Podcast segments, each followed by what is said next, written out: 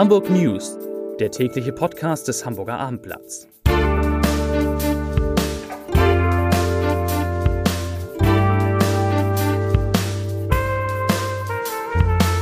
Herzlich willkommen zu diesem Freitag, an dem wir einen wirklich ganz besonderen Podcast geplant haben, nämlich mit keinen Nachrichten, mit keinem Leserbrief, auch nicht mit vielen verschiedenen Themen, sondern nur mit einem Thema und das hat einen Grund.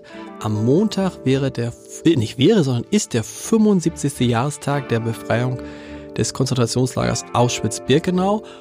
Und wir vom Hamburger Abendblatt haben das mal als Anlass genommen, dass vier Kollegen nach Auschwitz gefahren sind, die noch nie da gewesen sind und darüber ähm, auf abendblatt.de und im Abendblatt wie ich finde, was ich angelesen habe, bewegende Reportagen geschrieben haben. Und mit diesen vier Kollegen, die sind heute alle hier, will ich mal sprechen, wie das ist, wenn man zum ersten Mal nach äh, Auschwitz fährt.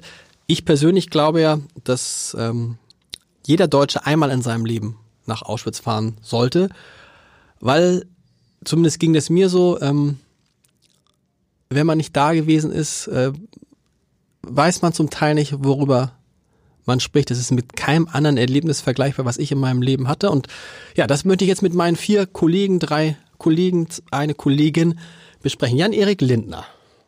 Jan, Hallo, Lars. Jan, du bist, wie alt bist du eigentlich? 51. 51. Ja. Warst jetzt noch, warst noch nie, in, warum warst du bisher nicht in Auschwitz? Das ist eine gute Frage. Das hat sich irgendwie einfach nicht ergeben. Das ist äh, eine Frage, die ich mir jetzt natürlich aufgrund dieser Aufgabe auch gestellt habe. Ähm, in der Schule waren wir nicht da.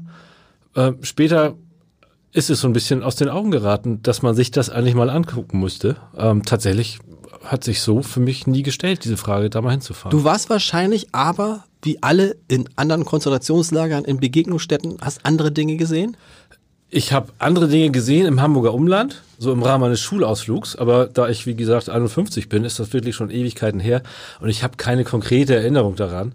Also gar nicht mal, dass du in Neuen Gamme warst zum Beispiel. In Neuen Gamme war ich mal, habe okay. ich tatsächlich jetzt äh, rekonstruiert, aber tatsächlich ähm, habe ich das nicht mehr präsent. Okay. Ähm, das ist in diesem Fall natürlich vollkommen anders. Das wird äh, mir für den Rest meines Lebens präsent bleiben, dieser Besuch. Wie war das? Ihr seid hinge, äh, hingefahren, ihr seid ähm, nach Krakau wahrscheinlich erst ge... Genau, wir sind nach Krakau, Krakau geflogen. Ja. Ähm, eine sehr schöne Stadt übrigens. Ja. Ähm, verrückt, dass irgendwie das, das, wenn man Krakau sieht allerdings, und dann Auschwitz, dass es so allerdings. dicht beieinander. Krakau, Auschwitz, wie seid ihr dann weitergefahren? Mit der Bahn oder? Nein, wir sind mit einem, äh, mit einem Fahrer gefahren vom Hotel aus. Okay. Ähm, anderthalb Stunden über Land. Und äh, ja, plötzlich nähert man sich dann dieser Gedenkstätte. Und äh, das ist schon ein sehr merkwürdiges Gefühl, muss ich sagen. Weil äh, ging es dir auch so, mir ging es damals so, wir sind damals in den Bus gefahren, dass man halt in dem Moment schon dann denkt, okay, jetzt fährst du dahin, um dir das anzugucken. Und vor 75, 80 Jahren sind halt andere Leute auch dahin gefahren und wussten gar nicht, was auf sie zukommt, ahnten aber das Schlimmste. Das passiert so im Kopf dann schon, ne? Das passiert im Kopf. Äh, in unserem Fall war es natürlich so, dass wir die klare Aufgabe hatten, zu gucken, was mit uns auch passiert. Mhm. Und äh, ja, auch das geht natürlich im Kopf rum und ähm, das, die ganze Szenerie ist einfach, ist, ist einfach ähm, auch so, finde ich, noch nicht zu greifen. Ähm, dann überlegt man natürlich, wie wird das sein? Ist das wie so, Art, wie so eine Art Museum? Bewegt man sich da zwischen Tausenden von Menschen? Auch davor hatte ich so ein bisschen Respekt, mhm. muss ich sagen, dass mhm. vielleicht dieser Ort gar nicht so ähm, würdig ist, wie er, wie er eigentlich sein müsste.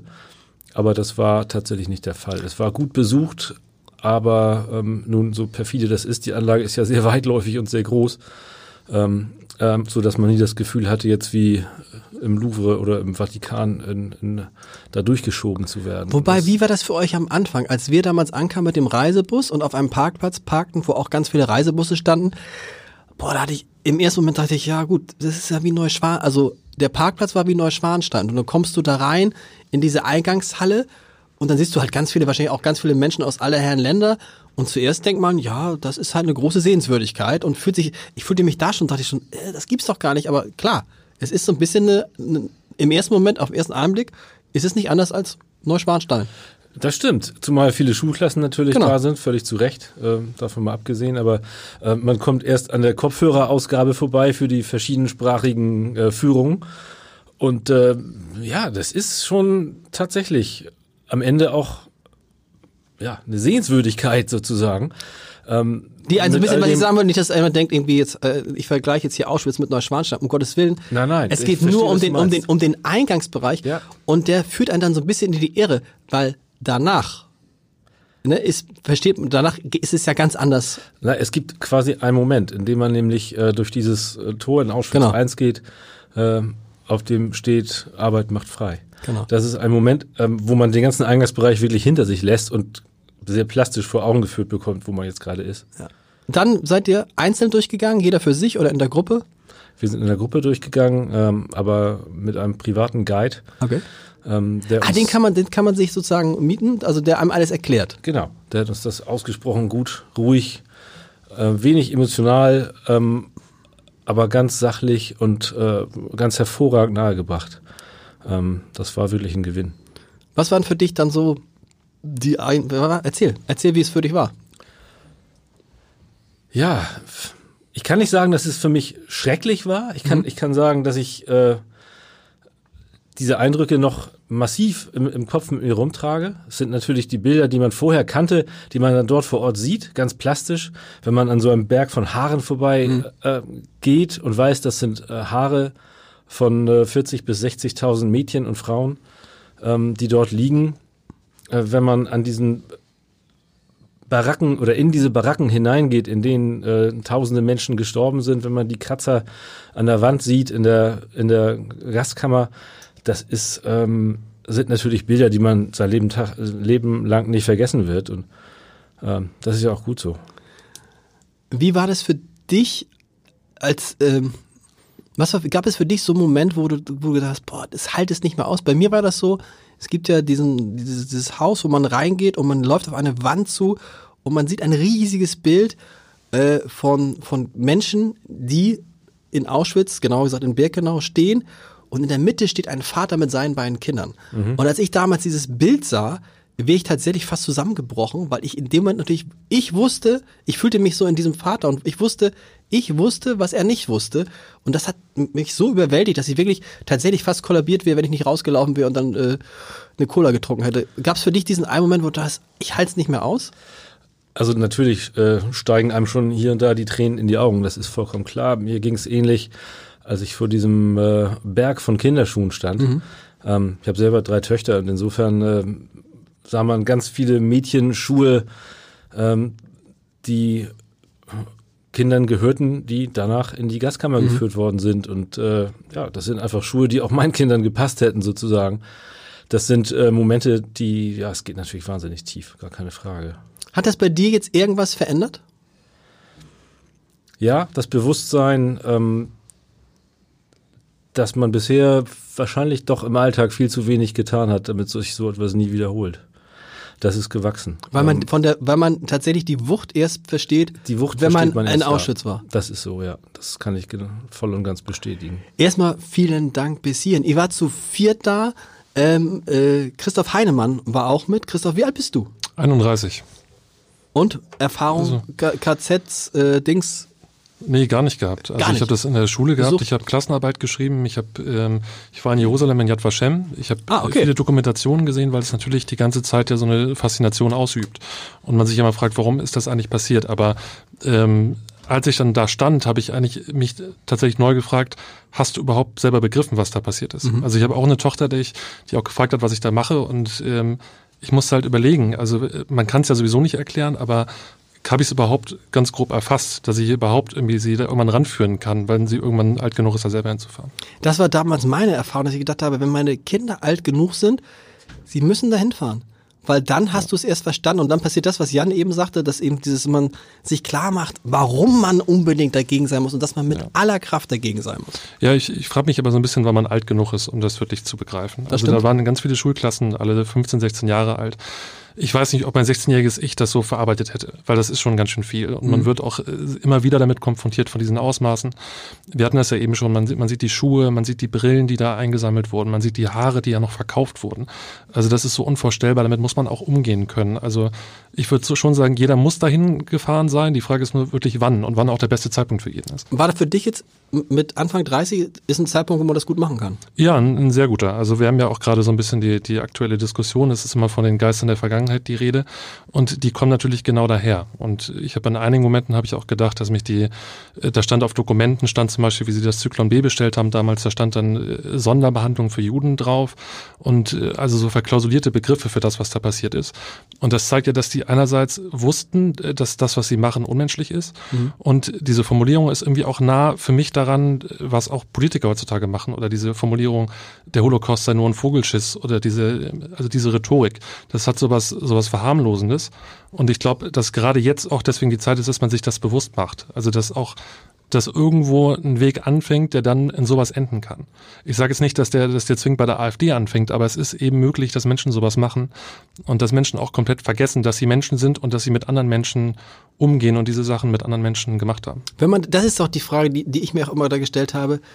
Wie können Menschen sowas machen? Wie, wie ja. kann man dazu in der Lage sein, solche Dinge zu tun. Ja, also ich, ich fand besonders eindrucksvoll oder erschreckend fand ich den, den Kommandanten, der hat ja wirklich direkt neben dem Lager gewohnt, gewohnt genau. mit seiner Familie, mit seinen drei Kindern. Kinder haben da gespielt, auch mal im Lager, glaube genau, ich. Ne? Und, das genau. sind, und das sind 100 Meter zu der Gaskammer. Ja. Und das ist einfach, also man weiß nicht, aber Ignoranz ist, ist zu schwach als Wort dafür. Also wie man das äh, mit sich vereinbaren kann, ähm, so zu leben, dass man an dem Punkt ist, wo man das überhaupt nicht mehr hinterfragt.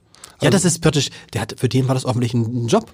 Ja. Ich gehe jetzt mal, äh, ich gehe jetzt mal kurz Menschen umbringen. Das war für den ein Job und die Familie nebenan, tolles Haus, äh, toller Garten, die Kinder, äh, tolle Klamotten. Das ist unvorstellbar, dass wie man das, wie man das ja.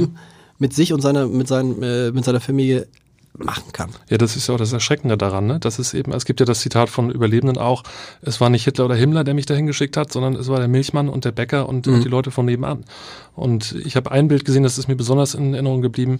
Ähm, das war eigentlich eine Übersicht von der Rampe da in Birkenau. Und dann hat man da mal ein paar SS-Leute gesehen und da war ein junger Mann dabei, vielleicht Anfang 20, ähm, der auch noch sehr jung aussah und der, der stolzierte da wie so ein Gockel da längs. Und der muss zu dem Zeitpunkt schon jegliches Bewusstsein dafür verloren haben, was er da tut. Offensichtlich. Da muss man ja sagen, wenn man durch Auschwitz durch ist, denkt man erstmal, oh, es, es erschlägt man denkt so ein bisschen, man hat es geschafft. Aber dann war es bei euch wahrscheinlich bei auch, dann ging es weiter nach Birkenau. Ja. Für jemand, der, das muss man sich klar machen, es sind halt zwei Lager, die zusammengehören, aber zwischen denen, so was sind das so anderthalb Kilometer Wegstrecke? Ja, zwei liegt, Kilometer, zwei Kilometer Weg. Bus kurz rüber, ja. Ja, ja, das ist nochmal eine ganz andere Geschichte, ehrlich gesagt. Also ich muss sagen, bei mir war es so, das ist ja individuell, bei mir war es so, zuerst, ähm, also die Trauer und das, das Begreifen von, von dem Leid kam relativ langsam, die mhm. Wut kam schneller. Mhm. Also dass man sich einfach, dass man auch die ähm, sich die Menschen greifen will, die auf den Fotos sind und sie fragen äh, fragen will, was, warum hast du das getan? Wie kann das sein? Und dann in Birkenau, da bekommt man wirklich dieses äh, dieses Leid einfach vor Augen geführt. Und als wir jetzt da waren, weil jetzt eben die das Jubiläum ansteht, war da ein, großes Zelt gespannt mhm. über der eigentlichen Rampe. Also das haben wir gar nicht gesehen. Mhm. Ähm, wenn man von der Seite aus ranfahren könnte, wie es ja sonst ist, dann wäre es wahrscheinlich noch eindringlicher gewesen. Und äh, man sieht auch gar nicht fürchterlich viel. Man, man sieht, das ist interessant. Man sieht in Birkenau nicht fürchterlich viel, aber ich fand gerade das macht es so eindringlich. Ja, also es, es gab bei mir so den Moment, wir waren in einer Baracke drin und man sieht eben diese Holzbretter sind das ja eigentlich ähm, und man steht da vor und, und äh, kann das, es ist vielleicht eine, sozusagen eine gute Armlänge breit und äh, da haben halt sieben Menschen, in dem Fall dann sieben mhm. Frauen haben dann nebeneinander gelegen und äh, die Bilder kennt man ja auch, die, diese völlig abgemagert Menschen, die da waren und das ist so der Moment, der bei mir, glaube ich, am meisten eingeschlagen hat wenn man es wenn da realisiert. Und dann auch das Ausmaß, weil Auschwitz I als Stammlager ist ja eigentlich relativ klein. Also mhm. ich dachte auch zuerst, es wirkt so ein bisschen wie, fast wie so eine Filmkulisse, irgendwie gar nicht, gar nicht real, weil das, weil das so klein ist. Auch dieses äh, Schild Arbeit macht frei. Man stellt sich das ja immer so als großen bedrohlichen Ort vor. Und Birkenau ist wiederum aber viel größer, als man sich das vorstellt. Und es sind einfach, ähm, da allein in einzelnen Teilen waren ja 20.000 Menschen untergebracht. Also das ist. Und die äh, Wege sind ja, seid ihr auch ein bisschen übers Gelände so gegangen, das sind ja riesige Wege. Da, da steht ja. ja nicht mehr viel. Nee. Viel steht da nicht mehr viel, genau. aber die Wege allein sind schon, dass man denkt, okay, wie viele Menschen müssen da untergebracht worden sein? Wie ja. viele Menschen waren, konnten da zu, zu einem Zeitpunkt drauf sein? Ja, es, es gab vor allen Dingen da, also es war so, es war nicht, nicht gerade warm, weil es eben Januar ist, mhm. als wir da waren. Es waren, glaube ich, wir hatten einen Grad. Ähm, als wir dann nach Birkenau sind, da hat es dann angefangen zu nieseln und ähm, man, es wird dann einfach kalt, also weil es halt eben, das ist flaches Land und ja. äh, die Luft zieht da rein, selbst wenn man einen Mantel und einen Schal hat. Und dann gab es einen Moment, wo unser Guide irgendwann gesagt hat, äh, wir hatten schon, glaube ich, äh, die Ruinen von zwei Krematorien gesehen, ob wir noch weitergehen wollen. Und dann haben wir, glaube ich, alle so eine Sekunde überlegt Und äh, weil es einfach kalt ist und es ist ein menschlicher Reflex, dann zu sagen, ich würde jetzt gerne nach Hause ins Hotel, genau. Genau. So, und, und dann denkt man aber im selben Moment, hasst man sich selber so ein bisschen Ja. und denkt, das kann doch nicht wahr sein. Ich, stehe hier im, im Mantel und, und beschwere mich sozusagen innerlich darüber.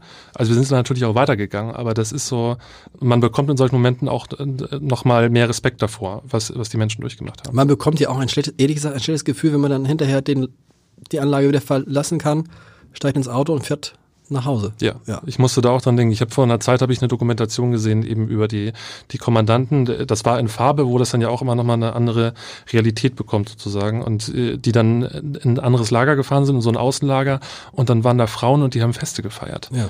Und das ist einfach, es ist so völlig absurd und unvorstellbar. Das ist das, was du vorhin gesagt hast, dass dann Menschen einfach auch dann irgendwie Feierabend gemacht haben früher Ja. und einfach dann oh, verrückt. Ja, erstmal bleib bitte unbedingt sitzen. Äh, Marcelo Her- Hernandez, Fotograf, das ist noch eine andere. Marcelo, erstmal, wie alt bist du? Du musst ein bisschen dichter rangehen, sonst.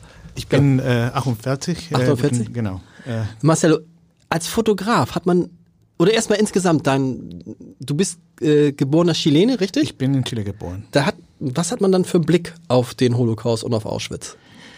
Ähm, well, ich bin in, auch in einer äh, Diktatur unter, unter Pinochet aufgewachsen. Äh, da gab es immer so einen Vergleich, einen automatischen Vergleich. Äh, das ist so wie, wie äh, Nazi oder fa- faschistisches Regime. Also das hat äh, auf jeden Fall einen internationalen Ruf. Äh, Ja. äh, überall so an Grausamkeit und so, aber äh, nicht, dass ich äh, irgendwie äh, die chilenische Diktatur oder irgendeine Diktatur in Schutz äh, nehmen äh, möchte, aber das hat natürlich keinen Vergleich mit dem Absolut. mit irgendetwas, was man so kennt. Also diese vor allem diese Perfektion und diese äh, Logistik, ja, Menschen umzubringen Mhm. in der Form äh, hat es, glaube ich, und ich hoffe es auch, dass es noch Nie nie, wieder- ja, ja. gibt. Äh, Genau. Ich habe aber die äh, deutsche Staatsbürgerschaft äh, vor zehn Jahren, ein bisschen länger angenommen. Äh, und das war natürlich auch eine Frage. Damit äh, nehme ich auch einen Teil dieser Schuld äh, mit an. Ähm, das habe ich auch so verinnerlicht. Ich würde, ich bin nicht nach äh, Auschwitz-Birkenau hingefahren äh, äh, mit dem Gefühl, ja, das, das gucke mir an, aber das, das hat mit mir nichts zu tun. Das Also betrifft- ist auch genau, genau, das okay, betrifft mich ja. auch genauso. Okay. Äh, ich lebe in diesem Land. Ich habe eine, eine Tochter, äh, äh, die ist in, in Deutschland, in Hamburg geboren, mit einer spanischen Frau. Aber wenn man sie fragt, äh, was, welche Nationalität sie hat, sie zögert gar nicht, sie ist Deutsche. Okay. Ja? Sie, äh, sie sagt, ich bin äh, Deutsche und meine Eltern, äh, mein Vater kommt aus Chile, meine Mutter aus Spanien. Äh, deswegen war für mich auch von vornherein wichtig, äh, darüber zu reden, was es heißt, auch äh, Deutscher zu sein und dass auch diese äh, Schuldgeschichte oder dieser Hintergrund auch äh, mit diesem äh, jetzt tollen Land und diesem, mit dieser mit dieser tollen Gesellschaft, die sich so wunderbar entwickelt hat, äh, auch zu tun hat, dass dass sie, dass es nicht alles nicht nur schön, sondern dass man auch das das wissen muss äh, und sie kommt damit auch, äh, sie hat natürlich Schwierigkeiten, aber sie äh, will Teil davon sein, dass das nie wieder passiert. Wie alt, Also ist, wie alt ist deine Tochter? zehn, zehn Jahre alt. Mit der würdest du wahrscheinlich jetzt noch nicht nach Auschwitz fahren. Oder? Schwierig, aber wir haben uns äh, Filme angeschaut. Okay. Also sie weiß, was Auschwitz ist. Äh, sie weiß auch, äh, wer äh, Hitler, Goebbels, Himmler, so wie sie alles sind und was sie da gemacht haben. Also wir haben wirklich ausführlich darüber äh, geredet und äh, sie äh, hat äh, auch großes Interesse an, an deutsche Geschichte und äh, es ist natürlich ein sehr äh, wichtiges Thema für uns als, als Familie, weil das, äh, wie gesagt, ich will nicht nur das Schöne an dieser Gesellschaft äh, Toll. sondern auch äh, darüber reden, über was nicht so nicht so einfach zu reden ist. Äh, Bei uns in, in, in Südamerika, wo ich herkomme und in vielen Ländern auch, äh, hat äh, die haben die Deutschen auch einen, einen sehr positiven Ruf. Ich habe auch äh, mit äh, Christoph vorher gesprochen, dass äh, äh, ein äh, äh, deutscher Arzt oder der äh, äh, Medico Alemán, der deutsche Arzt, äh, äh, etwas, was für Qualität spricht. Es gibt auch einen Film über äh, Mengele in Argentinien, heißt äh, der deutsche Arzt. Das ist so, das ist eigentlich ein besserer Arzt als, als unsere Ärzte.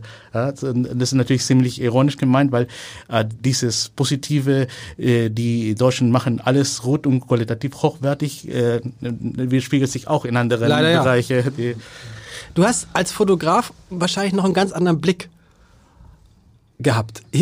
Erstmal ist dann, ist das die, wenn man die Fotokamera hat, hilft es dann so ein bisschen, die, das Grauen von Auschwitz so ein bisschen wegzuhalten?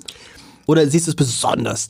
Wir, wir hatten, äh, wir hatten äh, natürlich äh, von vorne eine, eine, eine Diskussion, so ein Gespräch mit unserem Guide, äh, weil äh, bis vor, wie lange ist das, fünf Jahren? Oder äh, vor drei Jahren äh, gar nicht äh, erlaubt war, in Auschwitz ah, Fotos zu machen. Okay. Das ist wirklich so was ganz Neues. Okay.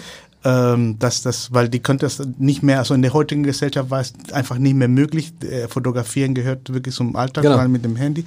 Man darf äh, nicht offiziell so eine professionelle Foto, Fotokamera reinbringen, aber so jeder fotografiert äh, mhm. von sich hin. Ähm, und äh, die Begründung war ein bisschen äh, schwierig oder könnte man wirklich darüber diskutieren, äh, wenn man fotografiert, entwürdigt man ein bisschen diesen Natürlich. Ort. Ja? Auf der anderen Seite, ja, wenn man das nicht dokumentiert und nicht weiterzählt, was nicht jeder da sein kann, ja, kann man auch diese, dieses Leid und diese Grauen, diese, diese, äh, äh, diese Geschichte äh, auch nicht mit nach außen transportieren. So und die Fotografie ist ein wunderbares Medium, auch das, das zu erzählen. Auch für alle Menschen, das sind natürlich viele Millionen Menschen in den letzten Jahren da, dahin gegangen, aber trotzdem können nicht alle hin. Äh? Und es sind ja gerade auch in Auschwitz, in den, nennen wir es mal Ausstellungsräumen, oftmals die Fotos von damals, die, extrem eindrucksvoll sind und die einem das Ganze wirklich, ja. Natürlich auch die Koffer, die da liegen oder die Haare, aber die Fotos, große Fotos, ich, ne? Den bin ich voll deiner Meinung. Ich glaube, vor allem diese äh, ja, da waren wahrscheinlich auch äh, Nazis, die das dokumentiert haben. Äh? Äh, die Leute schauen in die Augen, ja? Ja. die wissen wahrscheinlich nicht, was mit ihnen passiert, vor allem die Kinder wissen nicht genau, was Kinder mit ihnen passiert. Kinder wissen gar nicht, was passiert. Ja? Die sind bei Mama und Papa und denken, alles wird gut. Mama und Papa sind ja da. Ne, man, ich glaube, man kann schon schon ein bisschen Angst äh, erkennen. Äh, trotzdem diese diese äh, Komplizität, die man entwickelt mit dem Fotografen, weil man sieht das aus, das, aus der Sicht des Fotografen. Ne?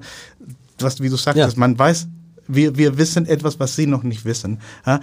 Aber das, diese Augen sind auch ein, eine Art Hilferuf. Ne? Und dann, dann versucht man auch im Laufe der, der, der, der Ausstellungen, der Räumlichkeiten äh, zu gucken, wie, wie könnte man jetzt äh, diese, diese Würde wieder zurückgeben. Mhm. Weil das, das, die, der ganze Prozess, dieser Besuch ist auch so ein, ein ganz, eine moralisch eine ganz komplexe Angelegenheit. Absolut.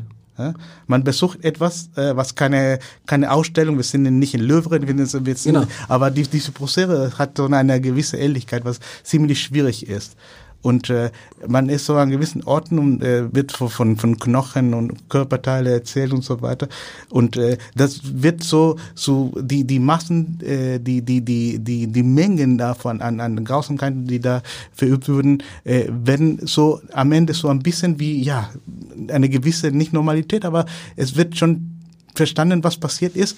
Und trotzdem kann man als, als Besucher nicht, hat man nicht die Möglichkeit, irgendwie symbolisch diese, diese Würde zurückzugeben. Das, das war die Frage, die mich, glaube ich, am meisten mhm. beschäftigt hat. Manche äh, legen so Grenze oder, oder Blumen nieder und so in, in, in, als Symbol diese Betroffenheit, aber ich glaube, das kann man irgendwie nicht mehr. So Menschen, die in dieser Form gestorben sind oder umgebracht wurden, die finden irgendwie nie ihre Ruhe wahrscheinlich. Nein, und man fühlt sich dann in dem Moment auch so, dass man gar nichts machen kann, oder? Nee, dass man so genau. steht da und denkt, ich würde so viel tun, um das, also ungeschehen genau. kann man es, aber irgendwie, aber ich, ich weiß, bei uns in der Gruppe war das dann so, dass es dann welche gab, die dringend auf Toilette mussten, aber die dann gesagt haben, ich kann doch jetzt hier nicht, wo Menschen hm. so gelitten haben, auf, Entschuldigung, aufs Gäste-WC gehen. Genau. Das ist vielleicht so, es klingt, es ist ein böses Bild, aber mhm. damit versteht man, glaube ich, was man meint und es, genau, genau man fühlt sich auch schlecht, dass man einfach gehen kann, dass man wieder in sein normales Leben zurückkehren genau das kann. Mit dem, mit dem Essen und, und, genau. und auch, und auch mit Essen, was zu trinken oder so, genau. genau, und genau Handy das, klingelt. Und genau auch das mit dem, mit dem Fotografieren. Ja. ja weil, also wir, die einzigen äh, Fotos, die es gibt, ja, sind Fotos von, von äh, die wurden von, von äh, Soldaten, von Nazis genau. äh, gemacht und die Umstände sind natürlich extrem fragwürdig fragwürdig und die, die nächsten sind die Fotos, die die Alliierten gemacht haben, dass sie das befreit haben. Das sind auch keine, nee. keine Fotos, die man äh, so gerne äh, sieht oder, oder gemacht hat. Du hast, und, du hast auch die, du hast auch die Kollegen fotografiert. Ja. Ist dir bei den Kollegen, was auch, ich, mir kommt, ich, wenn ich mir die Fotos angucke, sehe ich, das hat schon was mit denen gemacht. Ist dir es aufgefallen, dass äh, wie die wie, wie, wie Auschwitz sich äh, wie die, das Bild den Gang, den Blick der Kollegen verändert hat? Gut, äh, wenn ich äh, dass, dass uns die Professoren erzählen, dass es äh, war ein, ein, eine Führung mit einem Ja. Guide und wo wir die ganze Zeit alle zusammen zu viert Okay. waren. Also dass diese, diese Zeit, sich zu entfalten und zu, selbst zu gucken, gab es in dieser Form nicht. Ne? Ich, äh, ich war sehr darauf fokussiert, äh, äh, auch und das, ich, deswegen würde ich auch gerne vielleicht einmal alleine hingehen, Ja. ohne Kamera. Okay, ja? klar.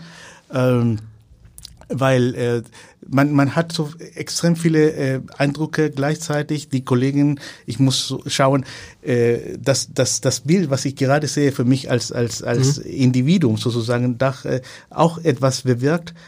Auf der anderen Seite muss ich schaffen, dass das Foto gut wird. Genau. Ja? Und noch das Foto von dem Gegenstand muss ich auch gucken, wie mein Kollege gerade den Augenblick guckt zu der Ja, genau. Sache. Also, also es sind so dreimal muss ich mich so komplett umstellen, um zu sehen, wie, wie schaffe ich, dass, dass dieser Moment, äh, diese 30 Sekunden, weil mehr war es nicht, ne, Ja. wo bei mir was passiert. Bei dem Foto, was ich mache von den Sachen und was Und meinen Kollegen passiert, auch alle, alle drei gut sind und, und berühren und so. Das ist, war schon eine, eine ganz große Herausforderung. Zum Glück hatten wir ein bisschen Zeit, äh, miteinander zu reden, davor. Mhm. Ja?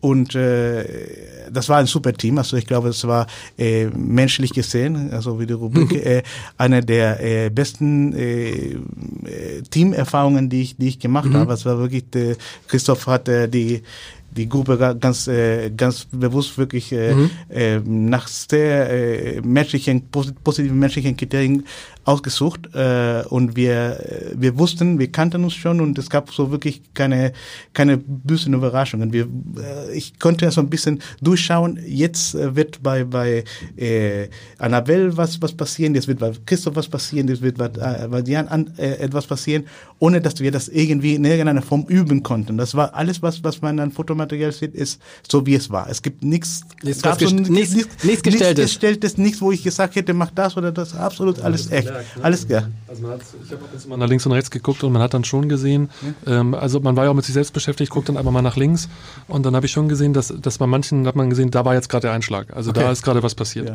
Und ich glaube, wenn wir jetzt die Fotos aneinanderlegen, dann, dann sieht man es auch ganz gut im Verlauf. glaub ich. Wir schalten mal Annabelle, die nicht im Studio sein kann, aber die wir telefonisch erreichen, die schalten wir jetzt mal kurz dazu. Annabelle, du warst die Jüngste. Du bist 27? Genau, das ist richtig.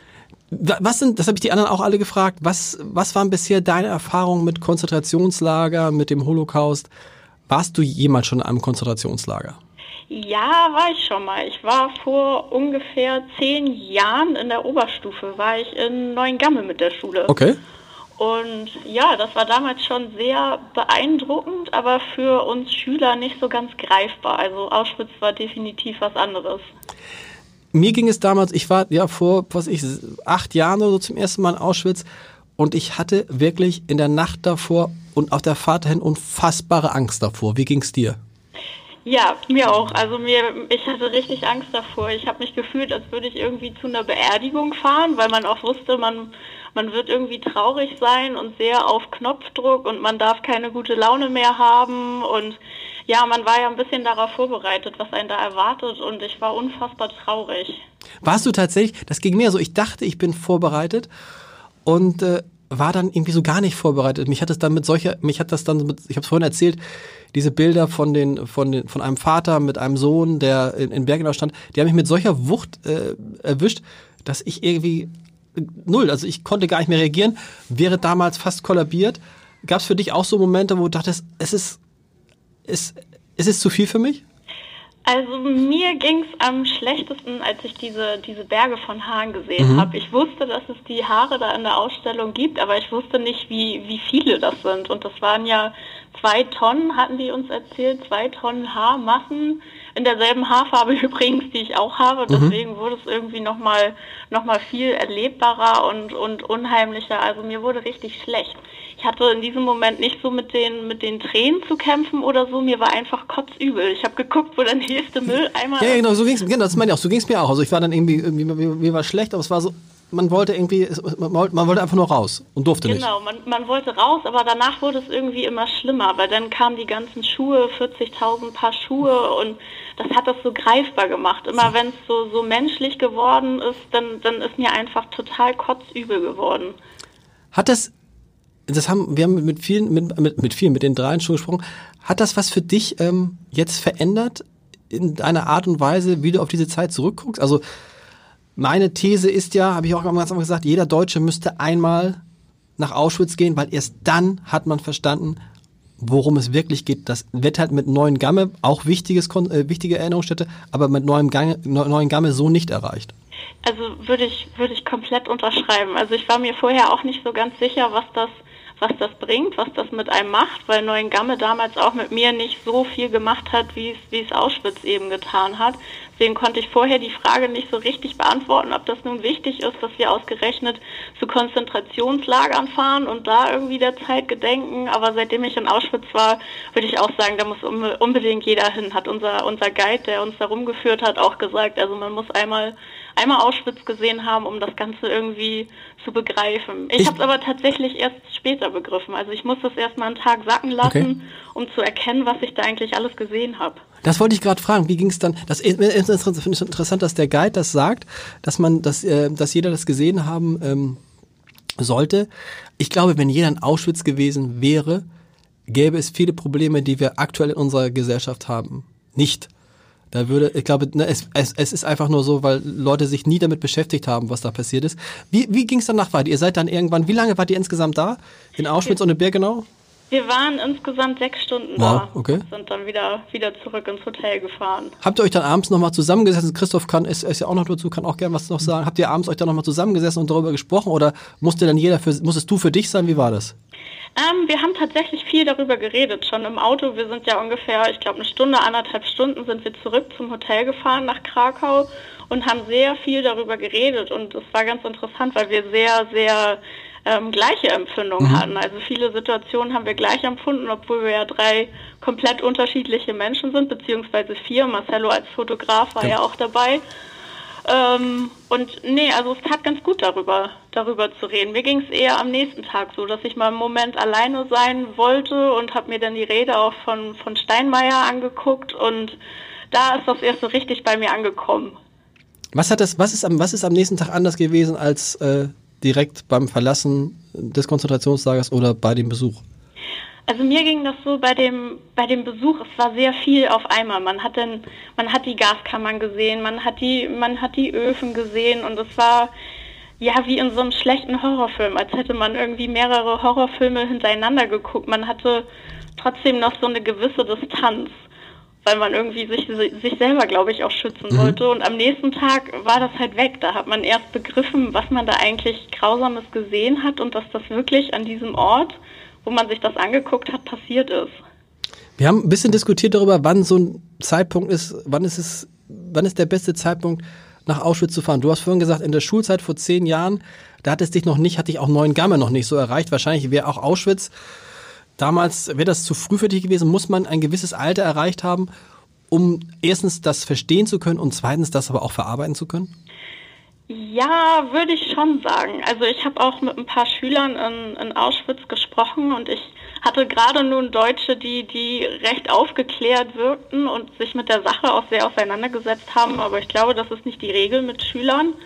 Ich glaube, man braucht erstmal so ein bisschen Lebenserfahrung auch und um so, so Dinge einordnen zu können und sich auch mit der jetzigen Politik beschäftigen und ja, ich glaube schon. Also Schüler ist, ist wichtig, absolut, dass sie schon die Sinne geschärft sind, sage ich mal. Also so früh wie möglich sich damit auseinanderzusetzen. Aber ich glaube, so richtig begreifen, was das, was, die, was das für die Welt und die Menschheit bedeutet, tut man vielleicht erst ein bisschen später.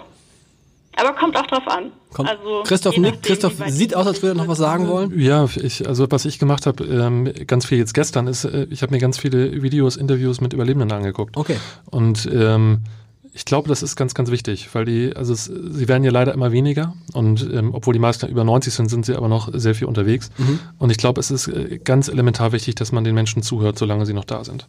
Weil die, weil auch dadurch wird es nochmal, bekommt es eine andere Ebene des Verstehens, wenn man, wenn man ihnen zuhört. Ähm, ich glaube auch, dass man ihnen das schuldig ist und äh, ich finde auch wichtig, dass man ähm, sieht, dass man jetzt nicht nur als Deutsche, sondern insgesamt als Mensch halt eine Verantwortung hat. Und das meinte ich sozusagen auch mit dem, dass der Besuch dann nochmal auslöst, dass man sich wirklich intensiv damit beschäftigen will und eben nicht nur die Geschichten der Täter hören will und nicht, Entschuldigung, ich kann es bald nicht mehr sehen, die hundertste Hitler-Dokumentation jeden Abend.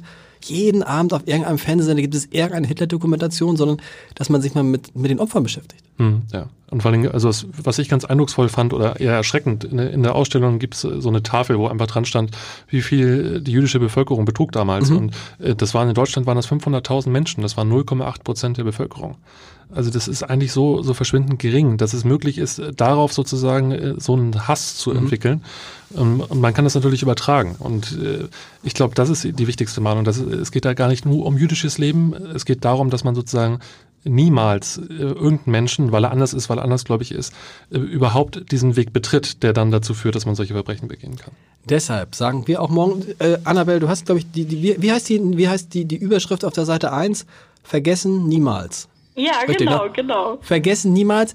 Man kann da in den nächsten Tagen in, in, in der Zeitung und auf abendblatt.de eure Berichte lesen. Ich, ich danke euch, dass ihr da wart. Es ist, es ist eindrucksvoll und ich glaube, wir können alle nur alle ermutigen, ja, es ist ein schwerer Schritt, nach Auschwitz zu fahren, aber im Vergleich zu dem, was da passiert ist, ist es gar nichts. Und Marcelo hat es schön gesagt, es ist ehrlich gesagt unsere verdammte Pflicht und das aller, aller, aller wenigste und mindeste, was wir tun können, um den Menschen sozusagen, wenn überhaupt ein, eine Ehre, einen Rest Würde äh, zu erweisen, einmal nach Auschwitz zu fahren. Absolut. Ich danke euch und am Montag geht es wieder ganz normal weiter mit dem Podcast hier. Alles in allem trotzdem ein schönes Wochenende.